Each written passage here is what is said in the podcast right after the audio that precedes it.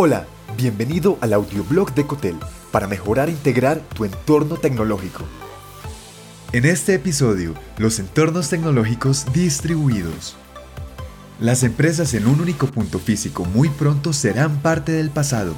Cada día más empresarios están acogiendo lo que se conoce como compañía distribuida. Así pueden encontrar mejor talento en cualquier parte del mundo.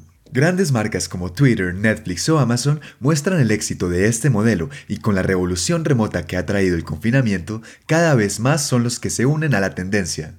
Tres beneficios de los entornos tecnológicos distribuidos. Número 1. Nuevos retos, nuevas ideas. Esta tendencia de equipos distribuidos te plantea desafíos, como la conformación de grupos de trabajo de diferentes países y culturas. Además, requiere que rediseñes el método de contratación de nuevo personal, también debes ajustar y reutilizar los espacios físicos y repensar la política y cultura empresarial. Estos nuevos retos permiten a tu equipo de trabajo encontrar soluciones no tradicionales a problemas cotidianos. Pueden trabajar en un entorno multicultural que nutra su creatividad y cumplir con tareas y logros sin horarios. Número 2. Más eficiencia, menos inversión.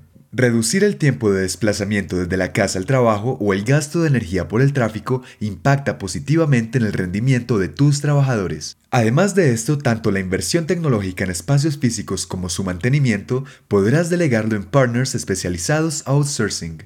Hablar de un sistema deslocalizado es hablar de un equipo de profesionales distribuido geográficamente, donde ellos quieran estar y se sientan cómodos cumpliendo sus funciones. Borra la idea de que se trabaja en una oficina central donde se realizan las típicas actividades, como ir a tomar café o charlar con colegas. La empresa distribuida se traslada fuera de estos límites, redefiniendo la cultura y comunicación empresarial. Número 3. Nuevas plataformas, mejor comunicación. La modalidad de equipos deslocalizados es un tema que trajo la globalización y la reciente pandemia lo exacerbó. No obstante, un equipo distribuido no es una empresa de equipos remotos o freelancers. De hecho, en la primera, la comunicación entre todos tus trabajadores es en línea y está abierta a la participación general y sin excepciones.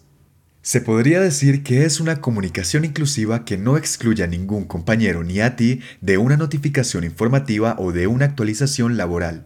Por ejemplo, el uso de nuevas plataformas y de comunicación instantánea y fluida supone grandes ventajas y opciones para aumentar la eficacia. Las plataformas que decidas utilizar y la manera en que las uses debe garantizar que cada miembro de tu equipo, con independencia del punto geográfico en el que se encuentre, esté enterado de sus funciones, el flujo de trabajo y se sienta parte de la compañía. Los empleados están distribuidos, no remotos, están bien conectados y están exactamente donde deberían estar. Un equipo distribuido te da la posibilidad de contar con una cobertura global y talento al que te sería imposible acceder localmente para ayudarte a mantener la competitividad de tu organización. En la práctica dispondrás de tantos entornos como el número de ubicaciones en que se encuentren los integrantes de tu equipo. Las ventajas de este modelo son enormes y por eso lo verás proliferarse rápidamente, entonces el desafío es que estés preparado, puede que tu competidor sí lo esté. Gracias por escuchar. Te habló John Matuk. Si te gustó este episodio, agrégate en cotel.tech slash boletín y recibe más en tu inbox personal. Hasta pronto.